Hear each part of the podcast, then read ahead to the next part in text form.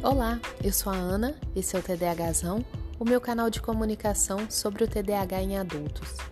O episódio de hoje é sobre o diagnóstico. Eu vou dividir ele em partes, porque isso vai ser bom para mim e para vocês que estão me ouvindo. Afinal, focar em algo muito tempo é para nós um grande desafio. Eu já suspeitava ser uma TDAH, já tinha noção de vários comportamentos serem compatíveis com o perfil. No início de 2020, eu completei 40 anos e senti a minha vida submersa no caos. Períodos de incerteza, de desânimo, instabilidade emocional e estresse eram intercalados por um momento de total apatia. Além disso, eu tinha uma sensação de cansaço extremo e permanente. Eu cogitei ser uma crise de meia-idade. Se a vida começa aos 40, o que eu sentia não era um bom começo eu tinha um desejo imenso por mudanças que eram apaziguados por viagens. Mas logo a novidade acabava, eu retornava para casa e para a rotina, e o que me restava era uma vida para organizar após alguns períodos ausentes. Quem me ouve deve se identificar com isso e saber o quão difícil é retomar a rotina, desfazer as malas e entrar no ritmo de novo. Eu fiz uma viagem no Réveillon e uma outra no carnaval.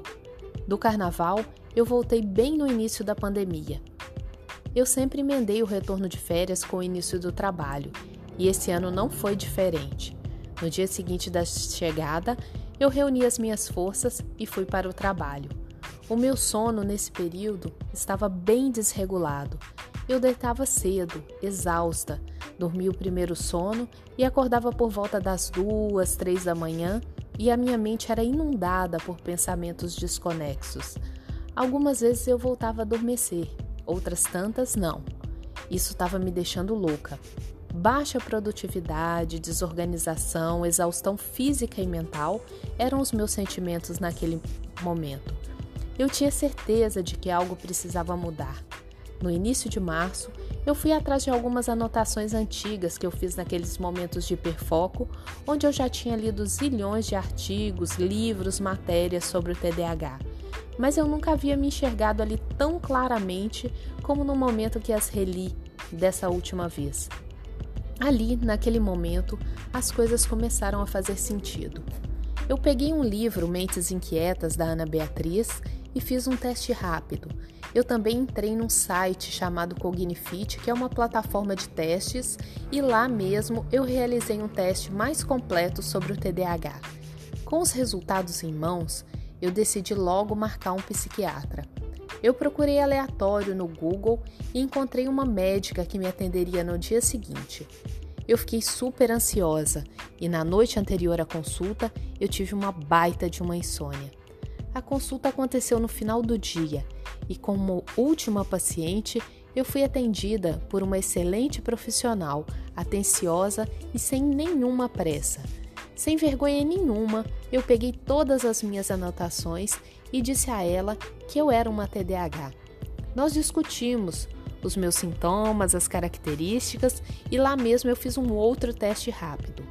No final, ela me disse que para fechar o diagnóstico seria necessária uma avaliação neuropsicológica. Ela me passou uma medicação para regular o sono. Disse que naquele momento isso era prioridade, até para que eu fosse submetida aos testes.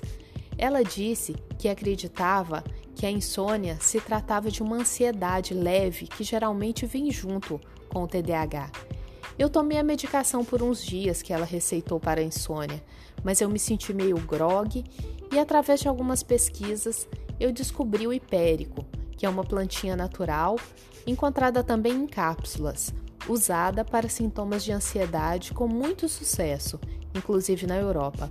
Eu resolvi testar, tomando uma cápsula após o jantar, e o efeito surtiu mais ou menos uns 15 dias depois eu comecei a ficar um pouco mais tranquila, menos ansiosa e sustentar o meu sono durante umas 6, 7 horas seguidas sem nenhuma interrupção.